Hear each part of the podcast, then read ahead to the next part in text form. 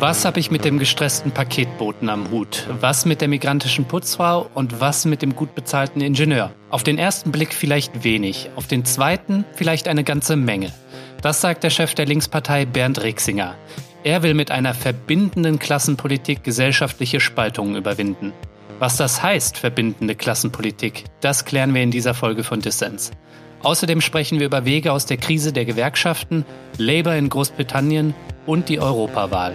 Mein Name ist Lukas Andreka, viel Spaß mit Dissens. Dissens, der Podcast für linke Gesellschaftskritik.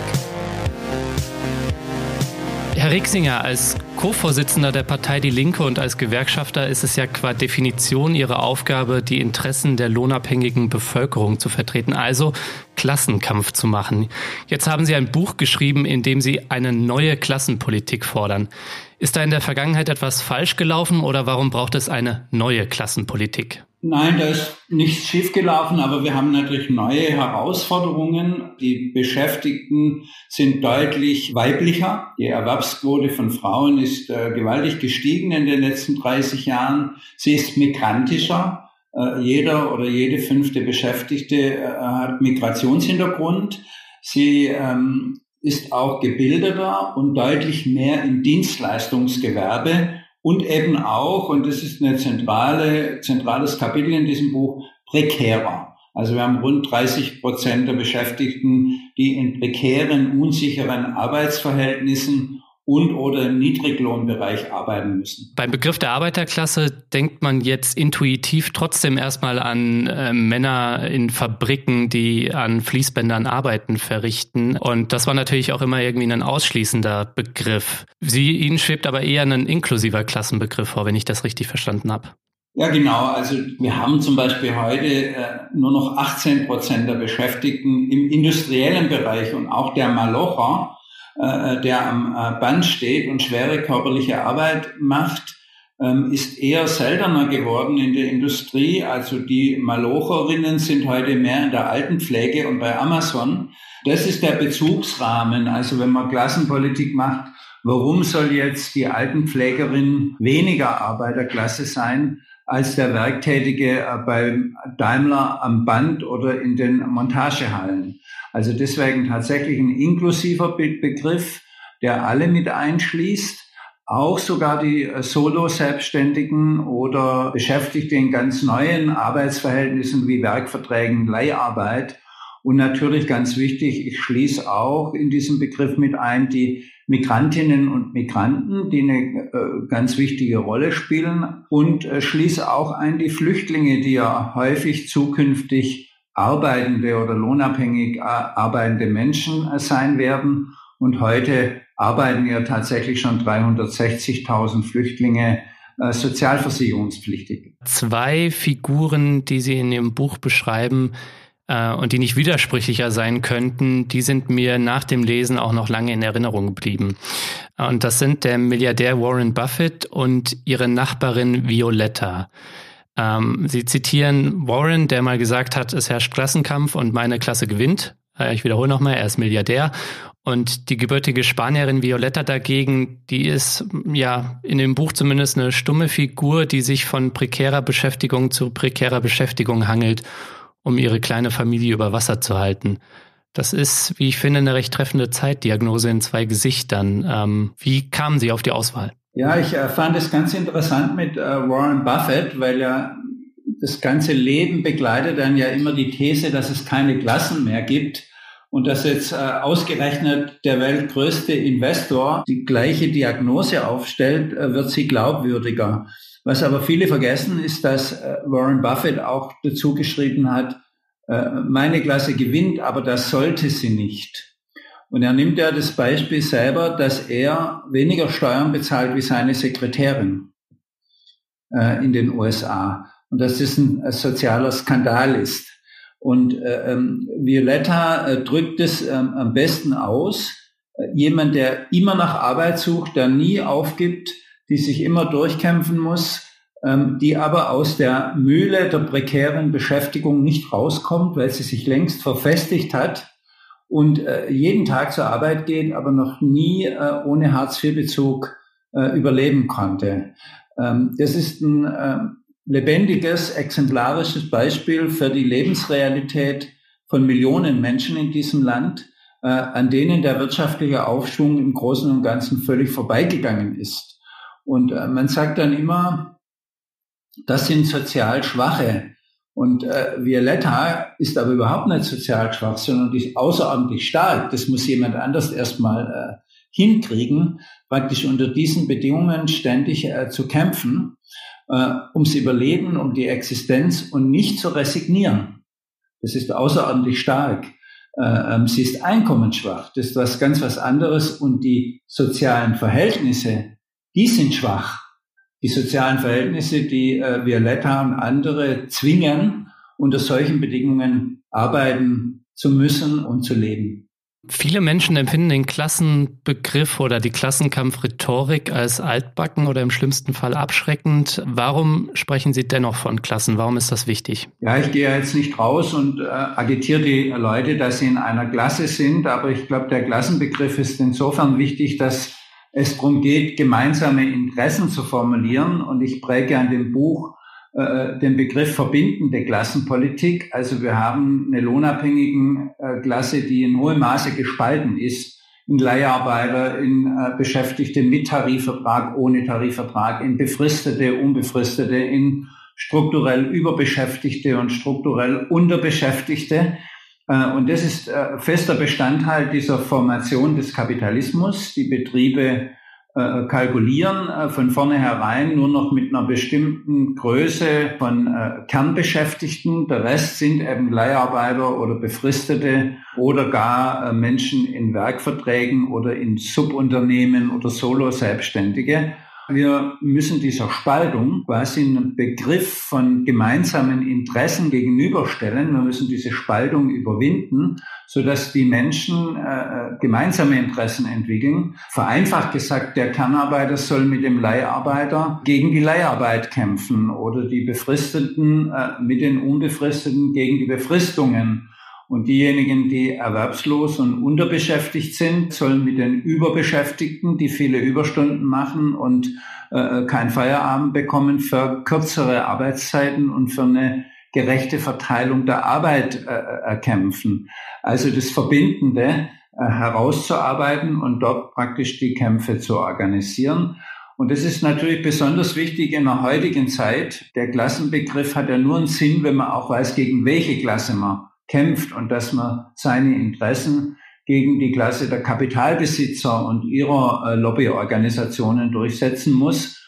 Und heute gehen eben die Rechten rum. Die AfD, Höcke sagt zum Beispiel, die Arbeiterklasse ist nicht mehr rot, sondern blau und der Gegensatz ist eben nicht mehr zwischen äh, oben und unten, sondern zwischen drinnen und draußen. Und da braucht man einen linken Begriff, wo man sagt, das ist der Quatsch. Flüchtlinge sind doch nicht verantwortlich und die Muslime und die Migranten für die soziale Misere im Land, sondern äh, man muss gegen die Richtigen äh, kämpfen und dazu braucht man zumindest, wenn man politisch aktiv tätig ist, ein, äh, ein Verständnis von den eigenen Klasseninteressen und eine Klasse, die sich darüber bewusst ist, wo ihre Interessen sind und gegenüber wem sie die durchsetzen müssen, braucht äh, keine Sündenböcke. Diese Verbindungen herzustellen, das scheint mir die große Krux zu sein. Äh, haben Sie da denn vielleicht positive Beispiele aus Ihrem Alltag als Gewerkschafter? Denn unter Umständen kann ja der gut bezahlte Facharbeiter bei Audi in Stuttgart, das ist ja auch Ihr Beritt in Stuttgart als Gewerkschafter,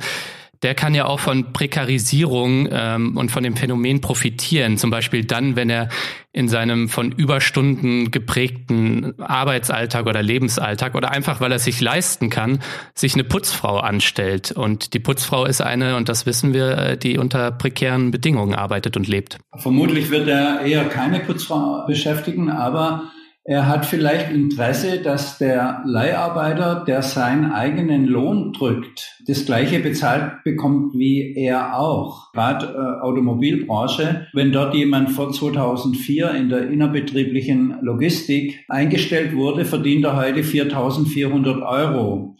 Wenn äh, für die gleiche Arbeit ein Leiharbeiter beschäftigt wird, dann verdient er 3.300 Euro. Heute ist es aber durchaus üblich, für diese Arbeit einen Werkvertragsnehmer zu beschäftigen, also eine andere Firma, die Leute beschäftigt, die diese Arbeit erledigt. Und die bezahlt ihren Arbeitern noch 1700 Euro. Also Sie sehen äh, die Entwertung für die gleiche Arbeit in 15 Jahren um über 60 Prozent. Kann man auch Enteignung dazu sagen. Und das drückt natürlich auf die Löhne und Arbeitsbedingungen aller. Also auch die Kernbeschäftigten sind da immer erpressbar. Und deswegen ist es durchaus in ihrem Interesse, die prekäre Arbeit äh, äh, klein zu halten, zu stoppen oder gar ganz äh, zu beseitigen. Lohn ist das eine und Lohndruck, äh, strukturelle Unterbeschäftigung und strukturelle Überbeschäftigung, darauf gehen Sie auch in Ihrem Buch ein. Das ist, äh, glaube ich, auch ein wichtiger Faktor, dass wir viele Menschen haben, die am Rande zum Burnout schuften und äh, die in Vertrauensarbeitsverhältnissen, Zeitarbeitsverhältnissen äh, viel Arbeit in der Woche erbringen und dass wir strukturell unterbeschäftigte Menschen in Teilzeit haben, in unfreiwilliger Teilzeit. Wie lässt sich da über Branchen hinweg auch ein gemeinsames Verständnis äh, schaffen? Wenn ein Teil der Menschen strukturell überbeschäftigt ist und Leben und Arbeiten kaum in Übereinstimmung bringen kann und der andere Teil äh, unterbeschäftigt ist mit Mini- und Midi-Jobs oder 10-Stunden-Verträgler bei H&M, dann brauchen wir eine Initiative in Richtung 30-Stunden-Woche. Das würde gewährleisten, dass die einen mehr arbeiten, die anderen weniger arbeiten, aber beide Gruppen von ihrer Arbeit leben können und äh, Leben und Arbeiten besser in Übereinstimmung bringen können. Wir sind heute so produktiv und durch die Digitalisierung kommt noch einmal ein Produktivitätsschub, dass die Arbeit viel mehr um das Leben kreisen kann, als das ganze Leben um die Arbeit kreisen muss. Das, was Sie eben beschrieben haben, nennen Sie ja ein neues Normalarbeitsverhältnis. Das klingt ein bisschen unsexy und klingt ein bisschen nach Lohn in einer Beschäftigung auf Lebenszeit. Aber das ist, glaube ich, nicht das, worauf Sie hinaus wollen. Nein, äh, das Gegenteil ist der Fall. Eigentlich ist es sexy, aber ich räume ein, der Begriff äh, an dem müssen wir noch arbeiten. ähm, was damit gemeint ist, ist, dass es einfach normal sein muss, dass die Menschen so viel Geld verdienen, dass sie davon leben können und eine auskömmliche Rente ansparen können. Also ein Mindestlohn von mindestens 12 Euro, nicht wie heute 9,19 Euro. Dass du deine Zukunft planen können musst. Also nicht in ständiger Unsicherheit lebst durch Leiharbeit, durch Befristungen, durch äh, Werkverträge und vieles andere mehr, dass es normal ist, dass du unter Tarifverträge fällst und bestimmte Rechte hast, dass Leben und Arbeiten äh, in Übereinstimmung gebracht werden können äh, und auch, äh, dass man über seine Arbeit mitbestimmen kann. Also wir schlagen dort auch eine Demokratieoffensive vor bis hin zur Wirtschaftsdemokratie. Und ich glaube, das ist eine ganz moderne, zukunftsorientierte Vorstellung im Interesse der Beschäftigten, die Arbeit neu zu regulieren. Und wir sagen eben nicht nur an der einen oder anderen Stelle was verändern, sondern die ganzen Arbeitsbeziehungen müssen äh, vom Kopf auf die Füße gestellt werden und müssen äh, wieder garantieren, dass die Menschen nicht ständig um ihre Existenz Angst haben müssen, sondern dass sie in der Tat die Arbeit die Basis für ein gutes Leben ist aber dass auch gute Arbeit und Verwirklichung äh, der eigenen Vorstellungen in der Arbeit dazugehört. Das Buch von Bernd Rixinger, das ist vielleicht nicht sexy, aber sicherlich interessant. Es heißt Neue Klassenpolitik, Solidarität der vielen statt Herrschaft der wenigen. Wir verlosen das Buch unter allen Dissensmitgliedern und allen, die bis zur nächsten Folge eine Fördermitgliedschaft abschließen. Mach also mit, zum Start von Dissens geht das 30 Tage kostenlos. An dieser Stelle möchte ich noch allen Menschen danken, die Dissens bereits unterstützen. Vielen Dank für eure Fördermitgliedschaften. Damit macht ihr Dissens möglich. Damit wir weiter gute Ideen senden können, brauchen wir aber mehr Leute, die uns unterstützen. Wenn dir Dissens gefällt und du möchtest, dass es diesen Podcast weiterhin gibt, dann werde doch auch Fördermitglied. Helfen kannst du uns schon mit 2 Euro im Monat. Alle Infos hierzu gibt's auf unserer Internetseite www.dissenspodcast.de, der Link in den Show Notes. Hier ist der Distance-Podcast. Zu Gast ist Bernd Rixinger, Chef der Linkspartei. Mir scheinen auch die Grundbedürfnisse unseres Zusammenlebens, äh, also Wohnen, Erziehung und Gesundheit oder der öffentliche Nahverkehr, scheinen mir auch wichtige Kampffelder zu sein. Weil sie es ermöglichen, über Branchen und über Betriebe hinweg Menschen miteinander zu verbinden. Ich als prekärer Solo-selbstständiger Journalist und äh, Podcast-Host, was habe ich gemeinsam mit dem Amazon-Beschäftigten? Möglicherweise habe ich gemeinsam, dass wir äh, für eine lebenswertere Stadt und für eine gute öffentliche Daseinsfürsorge kämpfen. Ähm, ist das ein zunehmend wichtigerer Faktor? Sagen wir, in den guten Zeiten der Arbeiterbewegung wurde immer der ganze Menschenblick genommen. Davon zeigen ja in den 20er Jahren die ganzen Arbeitersport, Arbeiterkulturvereine, die Konsumgenossenschaften, die Wohngenossenschaften, die wir heute zum Teil noch haben. Alles, was in den 50er, 60er Jahren verloren gegangen ist. Aber heute haben wir in der Tat wieder neue Fragen. Die Lebensqualität der Menschen bestimmt sich nicht nur nach Lohn und Transferzahlungen, sondern auch hast du bezahlbaren Wohnraum oder frisst die Wohnung äh, den ganzen Lohn auf hat man guten, preiswerten oder gar gebührenfreien öffentlichen Personennahverkehr? Hat man eine gute Gesundheitsversorgung? Oder hat man wie heute einen äh, Pflegenotstand? Ähm, all das sind Dinge, die die Lebensqualität äh, ausmachen. Und das ist äh, irgendwie der zweite Scheck, also die zweite Seite der Klassenauseinandersetzungen. Da sehen wir ja auch die Verwüstungen durch die neoliberale Politik, wenn man nur den Zustand der Busse und Bahnen angucken, der Schulen, äh, der ganzen öffentlichen Daseinsvorsorge. Und ich glaube, dort äh, finden heute neue Kämpfe statt. Denken wir nur an die große äh, Mieterinnen-Demonstration in Berlin, wo diese ganzen Gruppen wie Sie, Solo-Selbstständige, Beschäftigte, Gewerkschafter, aber auch Mieterinitiativen, Alleinerziehende äh, und viele anderen auf der Straße waren, um für bezahlbaren Wohnraum und gegen die äh, Gentrifizierung zu protestieren.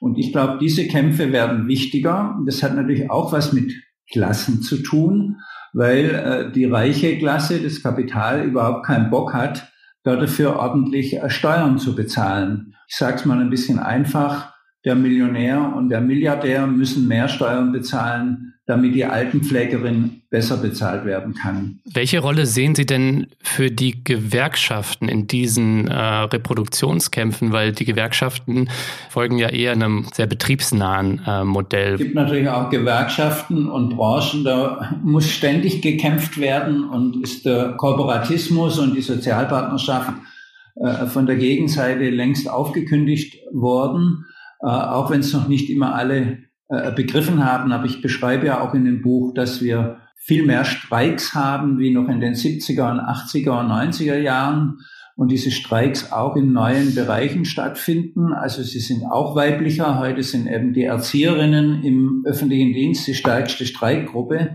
Sie sind äh, ähm, migrantischer, also wenn man nur mal die Streiks im Bodenpersonal auf den Flughäfen anguckt. Also wir haben da schon Bewegung.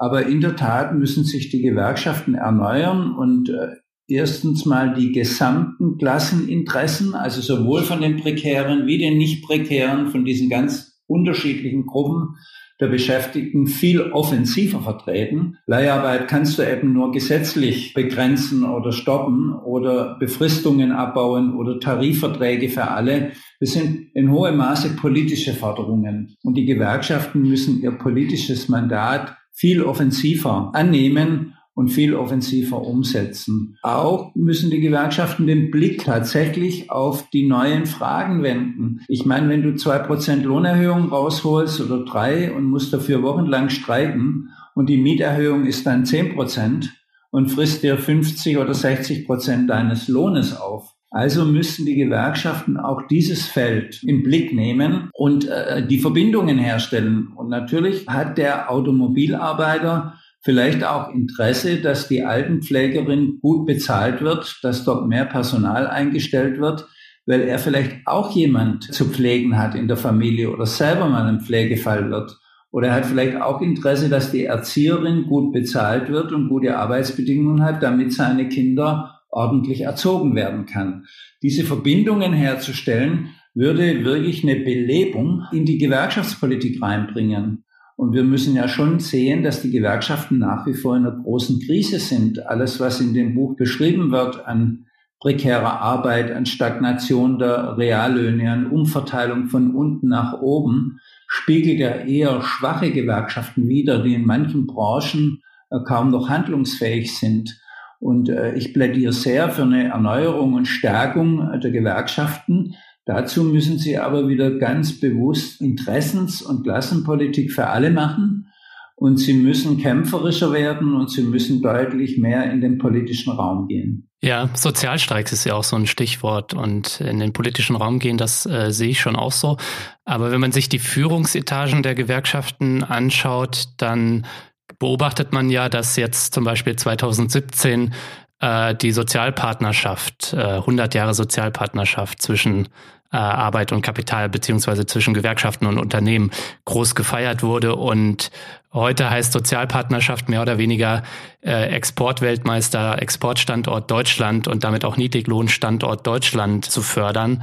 Da ist sich eine Erneuerung nicht wirklich zu erwarten aus den Führungsetagen. Das muss äh, von unten kommen, scheint mir. Ja, da habe ich mich ehrlich gesagt auch aufgeregt drüber. Die Gewerkschaften hätten lieber 100 Jahre Novemberrevolution feiern müssen wo man gesehen hat, dass wenn wirkliche Bewegungen stattfinden, eben solche wichtigen Dinge wie der Acht-Stunden-Tag, Betriebsräte, Frauenwahlrecht eben tatsächlich über offensive Bewegungen entstanden sind und nicht über die Sozialpartnerschaft. Und wir heute in einer Zeit leben, wo doch das Kapital die Sozialpartnerschaft schon vor 30 Jahren aufgekündigt hat. Ich glaube, man müsste in den Vordergrund stellen, dass man über die Sozialpartnerschaft gar nichts mehr erreicht oder nur noch für ganz kleine Gruppen äh, von Beschäftigten. Das verstehe ich genau nicht unter Erneuerung. Ich äh, kritisiere auch, dass sich die Gewerkschaftsführungen viel zu stark an die SPD anbinden, ähm, sondern sie müssten eigenständig ihr politisches Mandat wahrnehmen. Und deswegen gehe ich mal davon aus, dass die Erneuerung der Gewerkschaften mehr von unten und im mittleren Bereich erfolgen muss. Also die vielen Menschen, die links denken, in den Gewerkschaften sind, die für eine konsequente Interessenspolitik stehen, die müssen sich ihre Gewerkschaft aneignen. Verbindende Klassenpolitik äh, stellen Sie in den Fokus und Sie haben auch mal die Partei Die Linke als eine verbindende Partei dargestellt. Gerade sind ja aber die Fliehkräfte in der Partei Die Linke mal wieder besonders groß. Und Sie hatten es eben schon erwähnt, äh, die Arbeiterinnenklasse ist äh, migrantischer geworden. Deutschland ist ein Einwanderungsland, das wissen wir. Und das Thema Migration spaltet aber Ihre Partei. Auf der einen Seite der Bundesvorstand, also Sie und Katja Kipping. Auf der anderen könnte man sagen, die Fraktionsvorsitzende Sarah Wagenknecht, die ja auch durch ihre Rolle in der sogenannten Sammlungsbewegung Aufstehen bei vielen in der Partei für Unmut sorgt. Jetzt haben Sie sich vor kurzem auf ein Kompromisspapier geeinigt. Da ist dann von den offenen Grenzen, wie es eigentlich im Parteiprogramm steht, nicht mehr die Rede. Hat Sarah Wagenknecht jetzt gewonnen? Wir wollten jetzt vermeiden, dass man wieder eine neue Diskussion über offene Grenzen führt, sondern tatsächlich über die Fragen von Flucht und äh, wie geht man mit den äh, Geflüchteten hier um und von Arbeitsmigration zu diskutieren. Und ich bin ganz froh, dass wir da einen Konsens gefunden haben. Aber natürlich äh, bleiben da einige äh, Widersprüche und einige äh, Kontroversen bestehen. Ich habe da selber einen klaren Standpunkt dazu, der auch nach meiner Auffassung in der Partei eine deutliche Mehrheit hat. Wir lösen die Frage der Arbeitsmigration nicht durch Begrenzung, durch Obergrenzen oder ähnliches. Und ich betrachte auch die Migration nicht als Belastung oder Konkurrenz. Ähm, ich meine, ich war jetzt im Krankenhaus.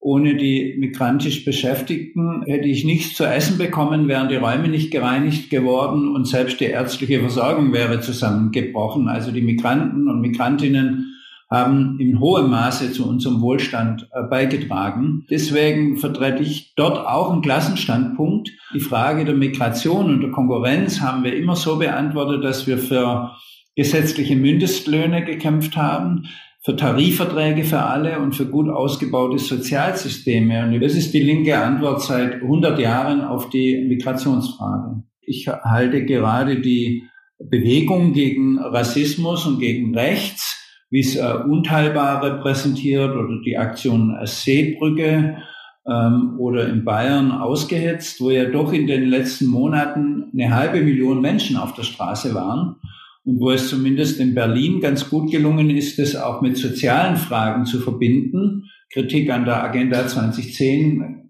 Kampf für bezahlbaren Wohnraum und so weiter, halte ich für ganz wichtige Bewegungen. Und wir sollten jetzt nicht äh, bei den bisher durchgeführten Demonstrationen stehen bleiben, sondern weitermachen. Und die Aufgabe der Linken ist eben, den Kampf gegen Rassismus und äh, äh rechte Ideologien mit der sozialen Frage äh, zu verbinden.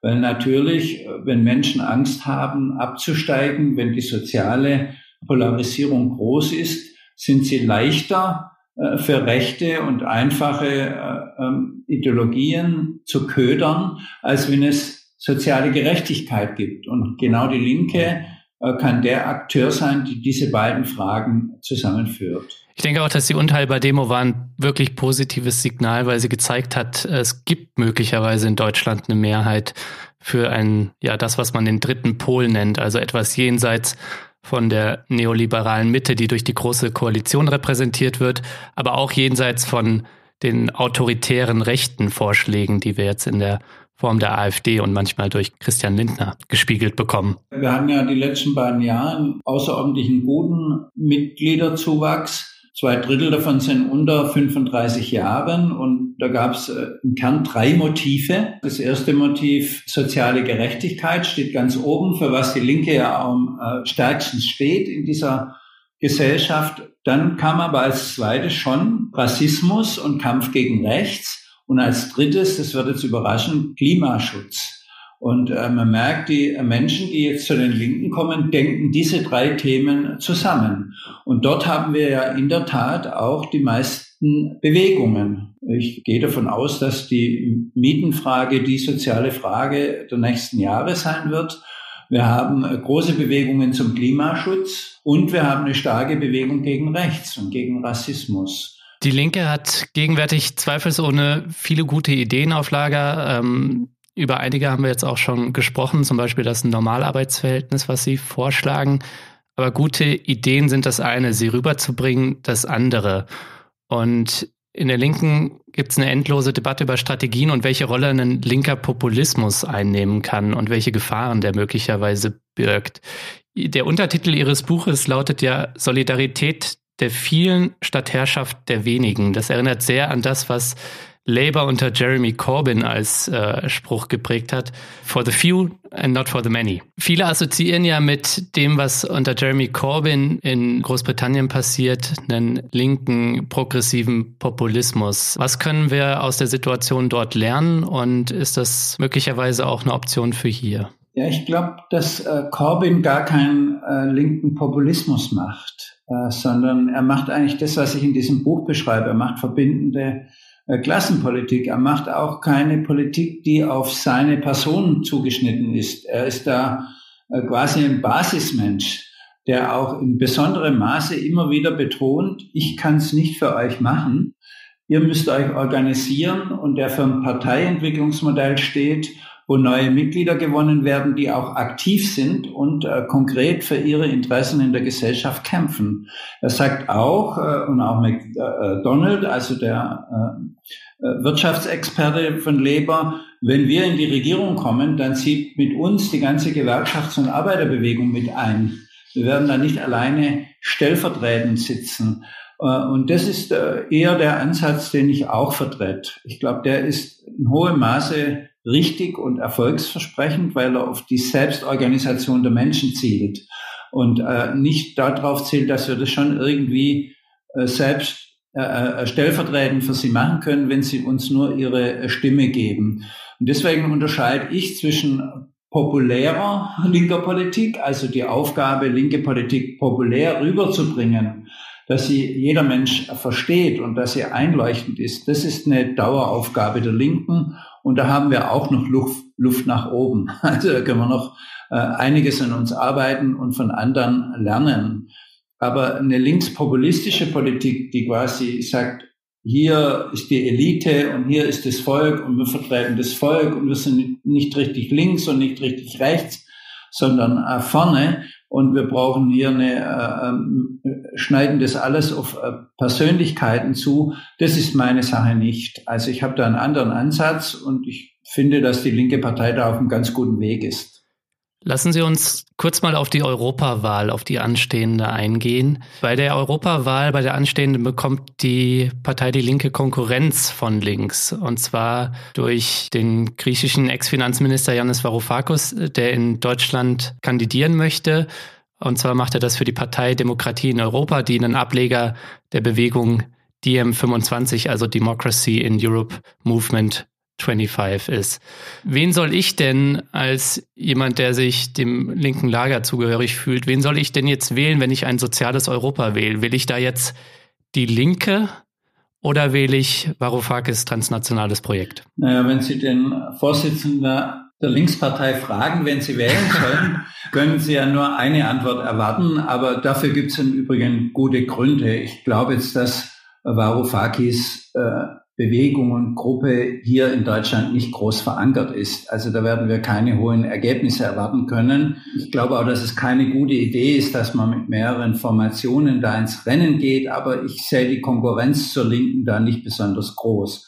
Aber die Linke ist da wirklich ein Akteur in Deutschland. Also wir haben durchaus die Chance, ein zweistelliges Ergebnis bei den Europawahlen zu kriegen. Wir sind eingebunden in die europäische Linke die äh, durchaus eine starke Fraktion im Europäischen Parlament ist. Und wir sind äh, verbunden mit vielen sozialen Kämpfen in ganz Europa. Also wir waren eng verbunden mit den Kämpfen der Ryanair-Beschäftigten, der erste internationalistische Streik seit vielen Jahren. Wir sind verbunden mit ganz vielen Initiativen in ganz äh, Europa. Also wenn man eine Kraft will, die tatsächlich außerparlamentarisch und parlamentarisch was bewegen will, und äh, grundsätzlich für ein soziales, äh, aber auch weltoffenes und demokratisches Europa steht und auch die Frage Frieden und Abrüstung in den Mittelpunkt stellt, dann bleibt einem nur die Linke in diesem Land. Also vom, von, von diesem transnationalen Wahllistenansatz äh, halten Sie nicht so viel, weil die Verankerung fehlt. Es fehlt die Verankerung und wir haben ja schon eine europäische Linke. Das ist eine große Errungenschaft, dass wir in den letzten zwei Jahrzehnten geschafft haben, äh, eine europäische Linke aufzubauen, die in die viele linke Parteien in ganz Europa, auch äh, grün-linke Parteien, äh, integriert sind und die sogar gewachsen ist, wo neue Gruppen, ähm, auch sagen wir, auf der parlamentarischen Ebene sind ja auch neue Gruppen dazugekommen, wie zum Beispiel Podemos, die Bestandteil quasi ähm, der, der, der linken Fraktion im Europäischen Parlament sind. äh, oder Bloco in, in, in Portugal. Also da ist da schon einiges an Fundament da. Da ist äh, Varoufakis eine ganz kleine Größe im Vergleich. Und ich glaube, dass man eher die Linkskräfte, die da sind, stärken muss bei dieser Europawahl und nicht äh, zersplittern darf. Das war der Dissens-Podcast für diese Woche. Zu Gast war Bernd Rexinger, Co-Vorsitzender der Linkspartei. Im VSA Verlag ist sein Buch erschienen, Neue Klassenpolitik, Solidarität der vielen statt Herrschaft der wenigen. Der Link in den Show Notes. Wenn du die Chance haben willst, das Buch zu gewinnen, dann werde bis zur nächsten Folge Fördermitglied. Du willst mehr von Dissens, wie du uns abonnieren kannst und unsere Arbeit unterstützen kannst? Dazu gibt es alle Infos auf dissenspodcast.de. Wir freuen uns über Kommentare und Anregungen. Danke fürs Zuhören und bis nächste Woche.